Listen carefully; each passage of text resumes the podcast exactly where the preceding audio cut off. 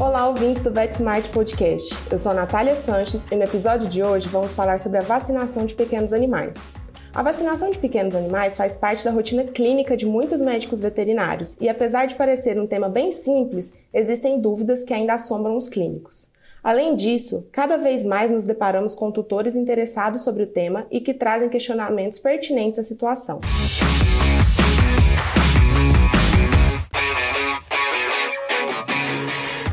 Sanar as dúvidas mais frequentes, trouxemos hoje o Dr. Paulo Tabanês, médico veterinário pela Universidade Estadual de Londrina, mestre em imunologia e infectologia pela Universidade de Brasília e diretor do Hospital Veterinário Tabanês em Brasília. Olá, Dr. Paulo, seja muito bem-vindo ao VetSmart.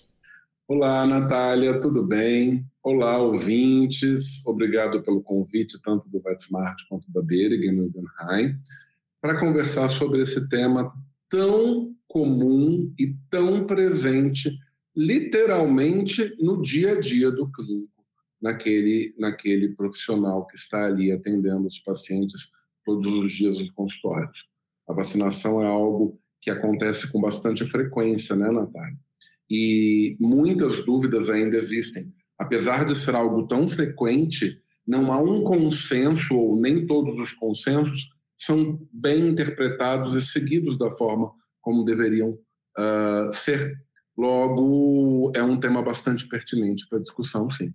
Bem, Paulo, para começar então nossas perguntas aqui, nosso bate-papo, é, até qual idade os anticorpos maternos podem ter influência na imunização? Natália, isso é super importante, porque um dos maiores erros no protocolo vacinal é exatamente se terminar a vacinação pelo menos das vacinas essenciais, aquelas virais relacionadas à sinomose, parvo, hepatite infecciosa, antes de 16 semanas de vida, porque os anticorpos do cão e do gato são absorvidos principalmente oriundos da mãe pela, pelo colostro durante as primeiras, primeiras horas da amamentação. E esses anticorpos têm uma vida média. A cada X dias, eles vão reduzindo a metade do seu da sua quantidade. Então, para parvo, para sinomose, em torno de, de 9 a 9,6 dias a cada esse tempo, reduz-se a metade dos níveis de anticorpos. O que acontece? É uma curva. Começa lá em cima, faz de conta que está vendo um gráfico. Lá em cima começou meu nível de anticorpo quando eu nasci, mamei super bem, estou perfeito, minha mãe era super vacinada. Esse nível de anticorpo vai caindo a despeito do que se faça.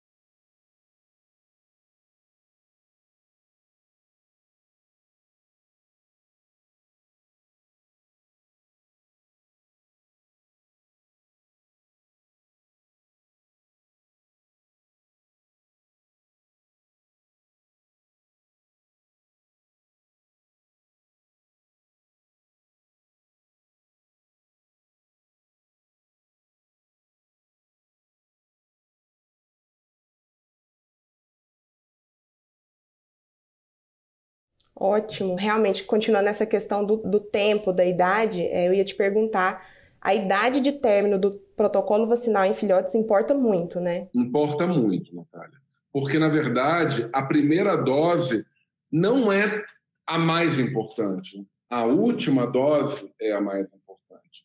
Para que esse indivíduo realmente transponha a barreira dos anticorpos maternos e aquele produto, aquela vacina, consiga causar realmente a imunização do paciente. Uma das coisas mais comuns que eu vejo no dia a dia dos pacientes que chegam com sinomose, com parvo na clínica, com panleucopenia, são pacientes, cães e gatos, que não tomaram o protocolo completo da forma adequada. Fizeram três doses, começaram com seis semanas de vida, deram três semanas de intervalo entre as doses, E com isso, começando as seis semanas e dando três semanas de intervalo entre elas, pararam com 12 semanas de vida, ou algo próximo disso. O que gera um intervalo, um gap de vulnerabilidade, onde alguns pacientes ainda tinham anticorpos passivos. E aí, quando entra em contato com o vírus selvagem, acaba sendo realmente suscetível e se infectando. Logo, é um dos maiores problemas que a gente tem em termos de responsividade ou de falha vacinal. Quando a gente usa a palavra falha vacinal, a gente pensa que a vacina é ruim, né? Não é. Falha vacinal está relacionado ao produto, mas também está relacionado ao e a quem monta esse protocolo, a fase de vida do indivíduo, a nutrição, ao estado geral, as comorbidades, a interferência dos anticorpos passivos, etc. E quanto tempo após essa, essa última dose de vacinação o filhote é realmente, ele realmente tem aquela segurança para um passeio, para ter contato com, com outros animais? Acho que essa questão de sair de casa, de passear, é uma, é uma, é uma preocupação muito grande dos, dos tutores e a gente tem que saber, né, explicar direitinho. Sim, Natália. Inclusive porque o período de socialização desse animal é um período mais precoce ao término dos protocolos vacinais. E isso pode, eventualmente, comprometer a socialização. Mas o que se tem que deixar em mente é que o animal só terá uma proteção realmente completa, em média, alguns dias, dependendo do tipo de vacina, três, cinco dias, mas uma boa média são sete dias após a última dose das vacinas, com 16 semanas de vida, pensando nas essenciais virais sinomose, parvo, hepatite infecciosa. Os protocolos, eles, as, os tipos de vacina, na verdade, as doenças em que elas deveriam prevenir, o tipo de resposta é variável. Por exemplo, para raiva, a gente usa uma dose só, o animal estaria protegido após duas a três semanas. Para leishmania, a gente tem que fazer três doses de vacina na primeira vacinação e 21 dias após a última dose é realmente o intervalo mais interessante de proteção, contudo, lembrando que vacina contra a leishmaniose não previne infecção, ela previne doença e infectividade. Dependendo do tipo de vacina que a gente vai usar para doenças respiratórias, se for uma vacina viva de mucosa, uma dose é suficiente. Agora, se for uma vacina parenteral morta, duas doses são suficientes. E aí, o nível máximo de proteção vai ser alcançado, em média, uma semana após a vacina ou o término desses protocolos. Perfeito. É, outra dúvida que eu acho que é, que é bastante comum é sobre os filhotes que adoecem pouco tempo após o término do protocolo vacinal, seja porque estavam em janela de susceptibilidade ou porque não responderam à vacinação como esperado. Acho que a gente até volta um pouquinho naquela questão que você levantou, né, da falha vacinal. É, normalmente, por que acontece? Por que esses animais ficam doentes? É, o ficar doente nesses animais que foram devidamente vacinados, quando eu digo devidamente vacinados, elas usaram boas vacinas, bem conservadas por médicos veterinários, aplicada por gente capacitada, dentro de um protocolo assertivo, onde a última dose ela passou das 16 semanas de vida. Quando isso acontece, a taxa de doença nesses pacientes para sinomose, para parvo e para panleucopenia, ela é muito, mas muito pequena. O que acontece de pacientes que estão em protocolo vacinal ou que foram vacinados, mas não se completou da forma adequada, se infectarem e ficarem doentes, isso acontece principalmente por erro nas conduções ou porque os animais entraram em contato, ainda não terminando o protocolo vacinal adequadamente. Por isso que a pergunta anterior sobre a exposição dos animais antes do protocolo vacinal ser terminado se torna bastante importante. Logo, esses indivíduos que manifestarem sinomose ou parvo após a vacina a gente precisa pesquisar realmente se existe sinomose ou parvo ali. Porque às vezes alguns exames se confundem em animais que já foram vacinados. Então, isso é um outro tópico que eu acho que é importante a gente abordar. Claro que um paciente vacinado não está isento da chance de infecção e doença, porque ele pode inclusive ser um não respondedor, o que hoje é um índice muito baixo, definitivamente. Logo, um paciente jovem ou um paciente que tenha sido vacinado, a primeira coisa que o colega tem que fazer é me dar essa carteirinha de vacinação. Quem que vacinou, como vacinou, que vacina utilizou, que idade começou o protocolo, que idade terminou o protocolo, ao que ele está exposto, tem outros animais infectados, qual o risco desse indivíduo. Tem que se entender a etiologia epidemiológica daquele problema e também a evolução vacinal do indivíduo, para daí a gente interpretar melhor os exames. Se esse animal acabou de ser vacinado e a gente pedir, por exemplo, uma PCR, eu tenho uma interpretação. Se esse animal acabou de ser vacinado e eu pedir, por exemplo, um teste rápido de antígeno, é uma outra interpretação. Totalmente diferente de um animal que eu peço um teste rápido ou um título sorológico, pensando em parvo, polocopenia ou sinomose. Logo, a interpretação desses exames também deve ser bem entendida, sabe, Natália? Porque gera bastante confusão. Agora, saindo do, do da, da miríade dos pacientes sob vacinação e aqueles que, independente da vacina, desenvolveram doença por algum motivo. E hoje, indubitavelmente, a tecnologia das vacinas existentes no mercado é extremamente segura. São todas vacinas atenuadas, vivas atenuadas para parvo, sinomose uh, e, e panocopenia, que não geram reversão de virulência, ou seja, o animal foi vacinado e ele fica doente por causa da vacina.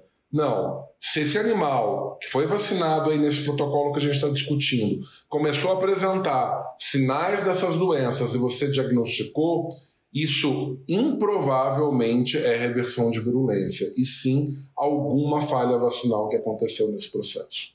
Bem, e considerando a suspeita de parvovirose e sinomose, quais os testes devemos fazer e como podemos auxiliar esse tutor orientando na, da melhor forma possível? Acho que a gente já falou um pouquinho sobre os exames, né? Quais, os, quais esses exames, quais esses testes?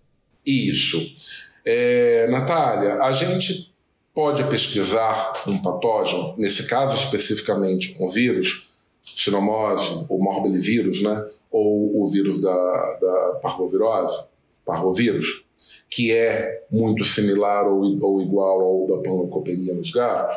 Logo, a gente pode pesquisar procurando antígenos, fragmentos de proteínas específicas desse, desse vírus, ou via PCR, que é identificar um Oligos normalmente são primers de 20 oligonucleotídeos que amplificam o material genético uh, específico daquilo que você está procurando.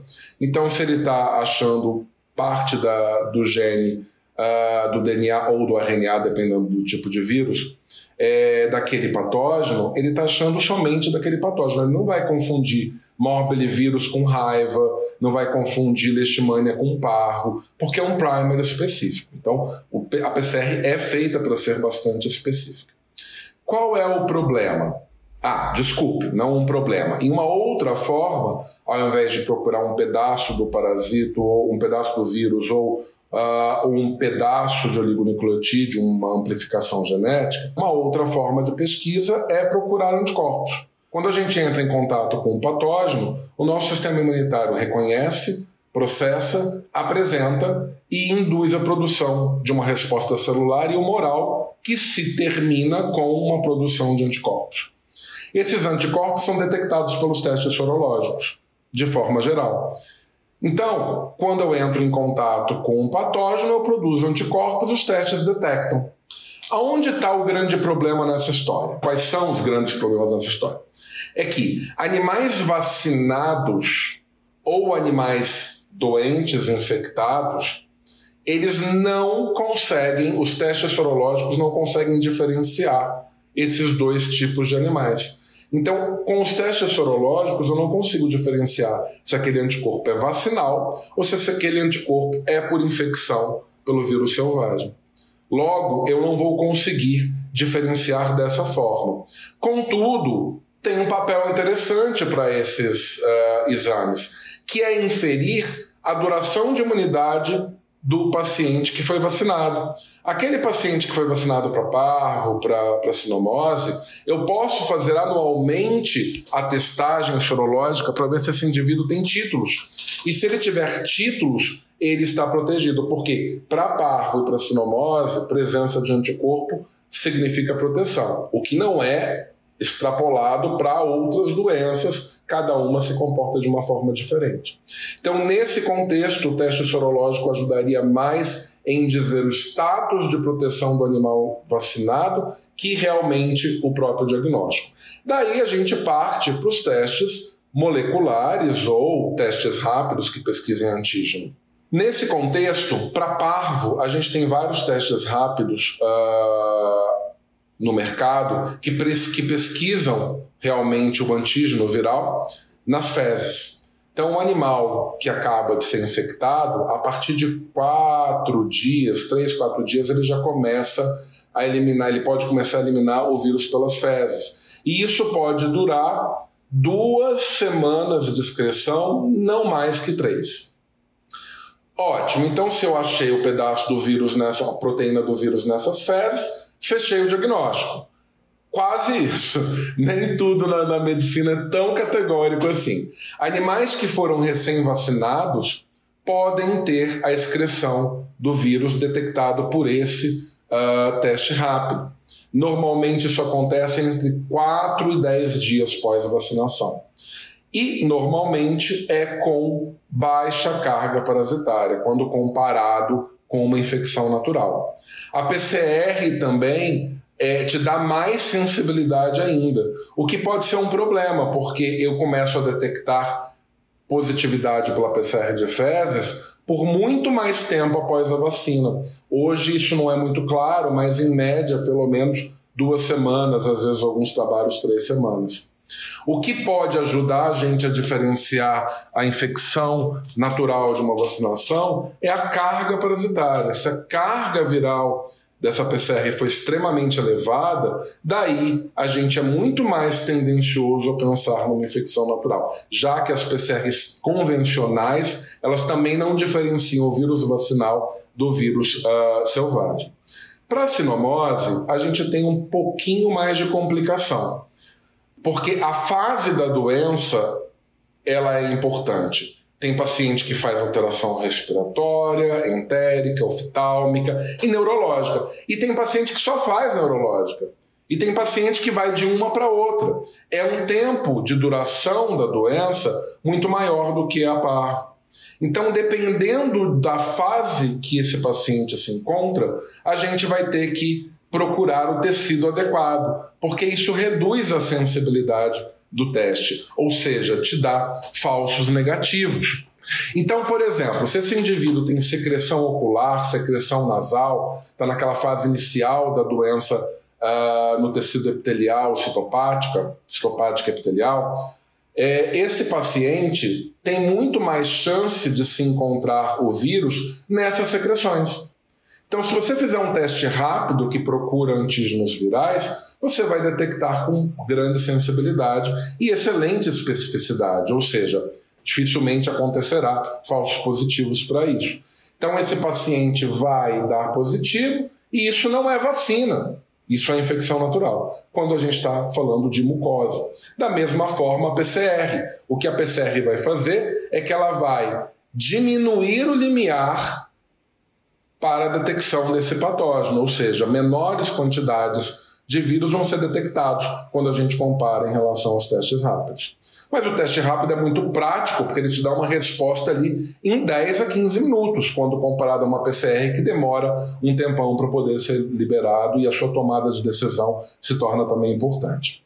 Se eu fizer, por outro lado, uma PCR de sangue, aí a gente pode ter um problema se o animal for recém-vacinado, porque a PCR não vai conseguir diferenciar um animal vacinado de um animal uh, infectado.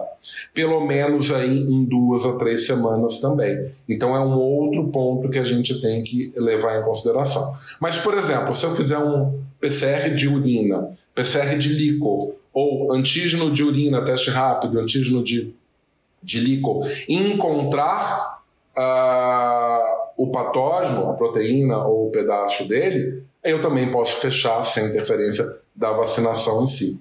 Então, nesse contexto da sinomose, o tecido é muito importante, a fase da doença é muito importante para se entender a sensibilidade, a especificidade desse teste e a interferência com a, o vírus vacinal ou não. E acho que a gente ainda tem que considerar que os testes se complementam, né? A gente não, não vai fechar nada, a gente não vai fechar nenhum diagnóstico com um teste rápido, com um PCR. Ele, eles vão se complementando e ajudando ali na, na rotina até a gente conseguir fechar. Exatamente. A gente precisa entender que eu não tenho que fechar um diagnóstico com um único exame.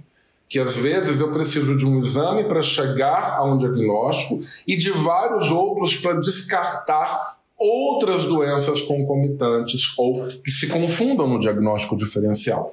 Então é super importante entender porque não existe teste ruim. O que existe é limitação do teste, que você tem que entender. Na verdade, o problema não é o teste, é a interpretação que se dá ao teste. Se você conhece os benefícios, os riscos de falsos positivos e negativos, as limitações, as vantagens e desvantagens de qualquer teste, você consegue ter uma boa interpretação e chegar onde você precisa chegar. Eu nem citei sobre imunofluorescência, é, porque não é um teste muito comum, muito trivial utilizar na clínica do dia a dia, bem como imunistoquímica para sinomose. Né? É, normalmente se faz em tecidos e pós-mortem. Mas ali para o clínico do dia a dia, realmente o mais prático, tanto para parvo quanto para sinomose, são os testes rápidos de antígeno e as PCRs, deixando os de anticorpos a sua limitação em não diferenciar os anticorpos vacinais dos uh, selvagens, da indução selvagem pelo vírus. Bem, outro assunto complicado e que gera dúvidas são as reações vacinais. De modo geral, as reações mais graves, como as anafiláticas, são raras, mas eventualmente podem acontecer. Como proceder com a revacinação dos pets que já vivenciaram esse quadro e como devemos conduzir os tipos diferentes de reação, né, levando em consideração tanto as mais leves quanto as, as mais graves. Certo. É, real, realmente as reações elas vão de reações leves, apatia, prostração, febre, edema no local ou formação de granuloma, alopecia, queda de pelo na região, até sinais mais complicados, como alterações como meningoencefalite na verdade, é meningite arterite, causada, alterações uh, centrais causadas pela, pela resposta vacinal, ou mesmo uh, um choque anafilático, angioedema e choque anafilático levando à morte. Né? Então, isso é realmente muito importante que o clínico explique ao proprietário que toda vacina, na verdade, qualquer coisa, né, praticamente, mas toda vacina ela tem um risco não é inócuo, não é isento de reações, mas que a gente tem que pesar o risco-benefício para aquele indivíduo. Ou seja, o animal está exposto, o animal é suscetível, o animal está numa fase em que vai se infectar para aquela doença que você está escolhendo vacinar, o animal uh, vive com outros animais já infectados, pensando lá em gatos com felve, por exemplo, com FIV. Isso tudo tem que ser considerado e também a, a, prevalência da doença na região para se decidir se aquela vacina deve ser feita naquele momento para o paciente. A gente tem vacinas essenciais, que os guidelines recomendam que todos os animais tomem pelo menos uma vez na vida, que para o cão é parvo, sinomose, hepatite infecciosa e raiva no Brasil, e para o gato é panleucopenia herpes vírus uh, vírus e raiva, e as vacinas opcionais, que são aquelas que dependem do critério médico veterinário, dessa abordagem de anamnese e de conversa com o tutor para a exposição do animal. Logo, a decisão de um paciente, de uma abordagem de um paciente com reação vacinal, deve partir do início. Primeiro, já expliquei ao tutor tudo o que pode acontecer? Não é comum, é extremamente incomum as reações, são extremamente incomuns as reações vacinais, inclusive o angioedema e a anafilaxia. Mas ela pode acontecer e a gente tem que estar preparado para intervir. E pode acontecer com qualquer vacina. principalmente as vacinas que usam adjuvantes e vacinas mortas que são mais antigênicas. Pensando nas reações mais extremas, né, aquelas que colocam em risco uh, de morte o paciente, é, se esse paciente tiver essas reações, edema na face, urticária, prurido, dificuldade respiratória, colapso cardiorrespiratório, esse paciente tem que ser tratado de forma emergencial. Normalmente essas reações acontecem entre 15 minutos até 4 horas pós-vacinal, dependendo do paciente. E esse paciente deve ser canulado, deixado em observação, feito antistamínico, corticoide e acompanhado a, a sua evolução para até mesmo intervenções mais drásticas, como por exemplo uma intubação. Eu, particularmente, nunca tive que chegar a esse, a esse nível de uh, intervenção. Reações mais leves, elas são resolvidas muito facilmente com anti-inflamatório não esteroidal ou com um antitérmico, pensando em dipirona no paciente que apresente febre ou discreta hipertermia nos primeiros dois dias, três dias no máximo da vacina, que é o mais esperado. Então, Basicamente é preparar o tutor, explicar o risco-benefício, escolher um protocolo adequado, sem excesso de vacina, mas sem negligência de vacina também. Usar o tipo de vacina na fase que aquele animal precisa e não usar um monte de vacina ao mesmo tempo, mesmo que sejam desnecessários para aquele indivíduo. Por isso que a individualização do protocolo é bastante importante. E se caso esse animal tenha essas reações, intervir de forma emergencial e se preparar para as próximas. Porque será que numa próxima vacina esse animal deve usar esse produto? Talvez deva-se trocar o fabricante, porque pode-se ter é, impurezas na vacina ali, soro fetal bovino, proteínas que sejam antigênicas que não foram bem selecionadas e filtradas ou não vacinar esse indivíduo e acompanhar o nível sorológico dele, pensando em parvo, sinomose, hepatite, ou se é leishmania, usar o repelente ao invés da vacina, apesar de ser indicado as duas estratégias. Então, para cada situação, a gente vai ter que se adaptar frente àquele paciente que teve uma reação vacinal, escolhendo realmente qual que é o risco-benefício para as decisões futuras. E, Paulo, existem diferenças para vacinação de animais imunocomprometidos com aqueles que estão em tratamento com corticoide ou que são pacientes oncológicos? Esses casos especiais? É, na verdade, pacientes que estão tomando, usando corticoide ou quimioterápicos, eles não devem ser vacinados. Logo, deve-se aguardar em torno de 15 a 30 dias o término desses produtos desses medicamentos para que se faça a vacinação, para que esse indivíduo realmente tenha uma resposta efetiva, tá? Claro, a gente não decide a hora que o animal vai aparecer com câncer. Nossa, eu estou aqui amanhã, na semana que vem eu vou ter linfoma. Não tem como saber isso, né? Então, realmente, o ideal é manter esse protocolo sempre uh, em dia. E câncer tem se tornado cada vez mais frequente na população. A gente tem diagnosticado cada vez mais, até, até mesmo às vezes mais precocemente.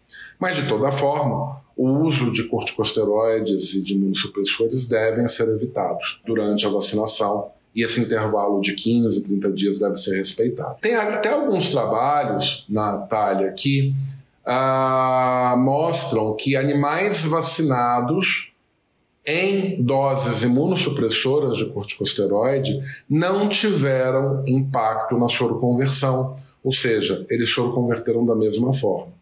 Mas, contudo, é sempre indicado a gente esperar esse período de remoção da medicação.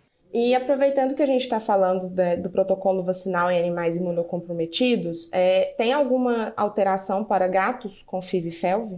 É importante a sua pergunta. Primeira coisa, né? Que antes de falar do, dos imunocomprometidos FIV e FeLV, é tem uma hashtag extremamente importante, que é MIOU testou. Então, todo paciente tem que ser testado. Invariavelmente, o teste rápido para o FIV e para o FeLV deve ser feito. Acabei de receber o paciente na clínica. tem que fazer. E deu negativo, quer dizer que ele está livre? Não, não quer dizer que ele está livre. Existe um período de 30 dias para o FeLV positivar e 60 para o FIV positivar. Em relação ao FeLV, ainda tem uma complicaçãozinha que uma grande, um grande percentual de pacientes infectados são regressores. O que, que é isso? Ele está infectado, o vírus está no DNA, já está na forma de DNA provírus da célula, do hospedeiro, não está ativo, não está produzindo proteínas e o teste rápido dá negativo. Mas esse animal, se tiver uma imunossupressão, uma doença concomitante, um estresse, ele pode ativar esse vírus e se transformar num progressor que é aquele que o teste rápido vai ser positivo. Então, todo animal tem que ser testado. Ah, ele já foi testado e apareceu doente um ano depois por qualquer outro motivo. Teste novamente. Isso é o ponto básico para que a gente comece essa conversa de FIV, FeLV e vacina. Animal já tem FIV, já tem FeLV. Esse animal ele é imunocomprometido. Mesmo que os leucócitos estejam com número normal, o CD4 dele não está muito legal, o desequilíbrio CD4 CD8 ele é característico e isso pode impactar a resposta imunitária desse indivíduo. Então esse indivíduo é um indivíduo que requer mais cuidado. É um indivíduo que às vezes vai ser até mais vacinado do que os outros.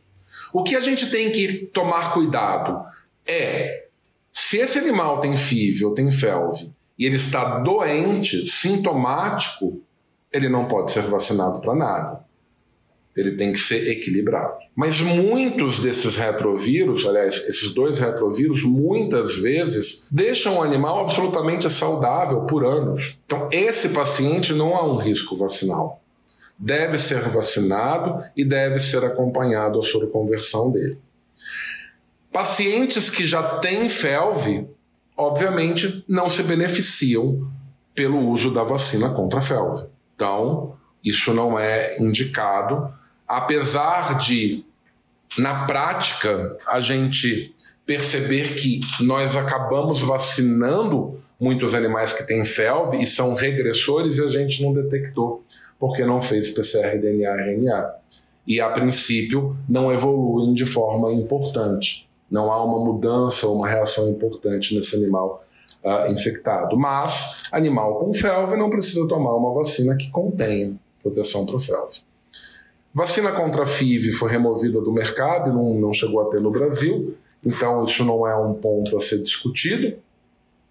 Pacientes que têm FIV ou que tem FeLV tem que ficar em casa. É também aproveitando a pandemia, hashtag fica em casa. É, não dá para esse animal expor outros indivíduos a FIV ou FeLV, ou mesmo se expor a infecções secundárias oportunistas, que é o que a gente sabe que mais mata esses animais com retrovirose. Então, o paciente contra que tem FIV tem que ser vacinado contra o FeLV, e as outras doenças virais, então tonocopenia, herpes vírus, calicivírus e clamídia e raiva.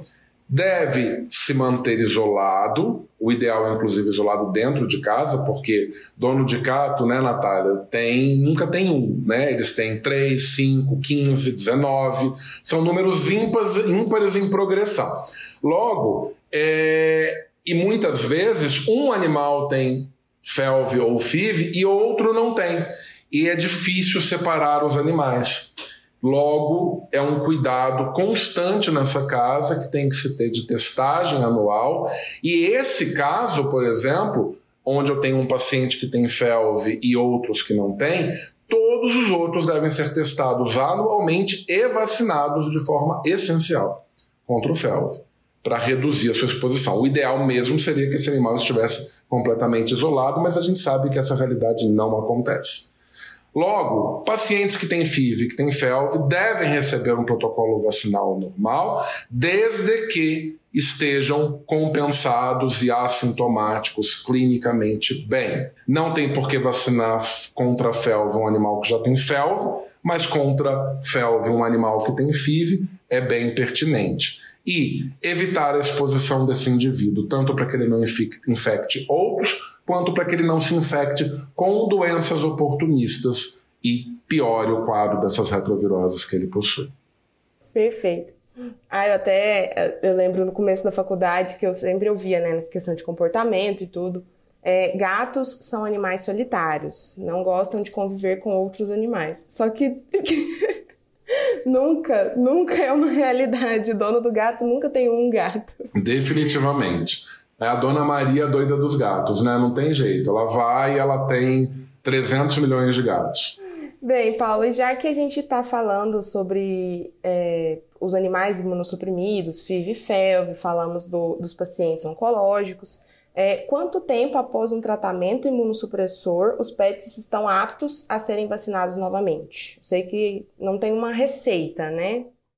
Não tem. De forma geral, também, entre 15 e 30 dias é o tempo que se espera para que se utilize qualquer protocolo vacinal após o imunossupressor. De forma geral. Né? Agora, a gente tem milhares de imunossupressores, aí cada tipo de, de produto pode requerer uma particularidade. Bem, é, acho, que, acho que daria para a gente ficar horas aqui falando sobre, sobre esse tema, né? Mas, como o, o nosso tempo é, é curto, é, eu queria encerrar pedindo para você dar um recado sobre a vacinação e a imunização para os nossos colegas que, que estão nos ouvindo. Ótimo, realmente, Natália, dá para a gente passar horas aqui conversando sobre, sobre protocolos vacinais em cães e gatos. E é um assunto muito pertinente porque é o dia a dia do clínico, é o dia a dia do pequeno consultório ao grande hospital, independente do seu fluxo de atendimento. E realmente a falta de consenso ou a falta de se seguir consensos de forma adequada é quase que uma regra, pensando no Brasil, no mundo também, mas principalmente no Brasil, por conta também da nossa do nosso sistema de ensino, número de faculdades e de uma série de situações que estão cada vez mais uh, agravadas e também pela taxa de medicalização baixa que a gente tem no Brasil. Ou seja, um gato ou um cão vai muito pouco ao hospital. O que acontece? A gente vacina muito um animal só, ao invés de vacinar muitos animais pelo menos uma vez. Isso reflete uma taxa de medicalização baixa também. E isso impacta a, a proteção populacional, a proteção de rebanho. Então, um conselho que eu deixo, né, alguns conselhos que eu deixo, por um assunto muito longo, é que a primeira vacina é importante, mas sem sombra de dúvida, a última dose tem que chegar após 16 semanas de vida para as vacinas essenciais. Vacinas essenciais são aquelas que todo animal tem que tomar pelo menos uma vez na vida. Vacinas opcionais dependem do critério médico veterinário, por isso, um bom exame clínico, uma boa anamnese, entendendo a necessidade do tutor e do animal, além do, da região onde você se encontra, se torna extremamente importante para a decisão do protocolo vacinal. Sempre, sempre, sempre previnam. A gente entra na faculdade e a gente entra ávido por eu quero diagnosticar a doença e tratar a doença. E a gente aprende muito pouco a como prevenir essas doenças. Então a gente precisa gastar mais tempo e indicação para a prevenção. E quando eu digo prevenção, não é só vacina ectoparasiticidas, vacina, manejo ambiental, é todo o check-up para o acompanhamento de doenças que podem ser assintomáticas, infecciosas ou não. Isso precisa ser melhor elaborado pelo médico veterinário, que ainda está muito focado em lidar com sinais clínicos, diagnosticar e tratar. Logo, a vacina, a vacinação, né, a discussão sobre vacinação, ela permeia bem esse aspecto preventivo e é super importante que o médico veterinário esteja bem uh, sintonizado com os guidelines, com as indicações e com a escolha, decisão do melhor protocolo vacinal para aquele paciente. Individualização do protocolo é a palavra de ordem para a gente decidir como esse indivíduo estará bem protegido. Perfeito. Bem, muito obrigada pela sua participação aqui hoje no nosso podcast. É, a imunoprofilaxia adequada causa um impacto direto e indireto sobre a saúde dos cães e gatos, e por isso é um, é um assunto muito importante né, para que nós, médicos veterinários, estejamos sempre atualizados sobre o tema e sem dúvidas. muito obrigada pela sua participação, doutor Paulo. Eu que agradeço, Natália, agradeço a VetSmart, agradeço a Berger Guggenheim e espero que vocês, ouvintes, tenham gostado e que a gente tenha contribuído um pouquinho mais sobre essa discussão e sobre a formação profissional de todos nós. Este episódio tem o um patrocínio de Beringer Ingelheim e todas as informações técnicas dos produtos, apresentações, indicações, assim como vídeos, estudos relacionados e uma série de conteúdos estão disponíveis nas nossas páginas dos produtos no VetSmart é só acessar e conferir. E lembrando que agora todos os nossos ouvintes podem selecionar e ouvir temas semelhantes em um só clique na nossa playlist.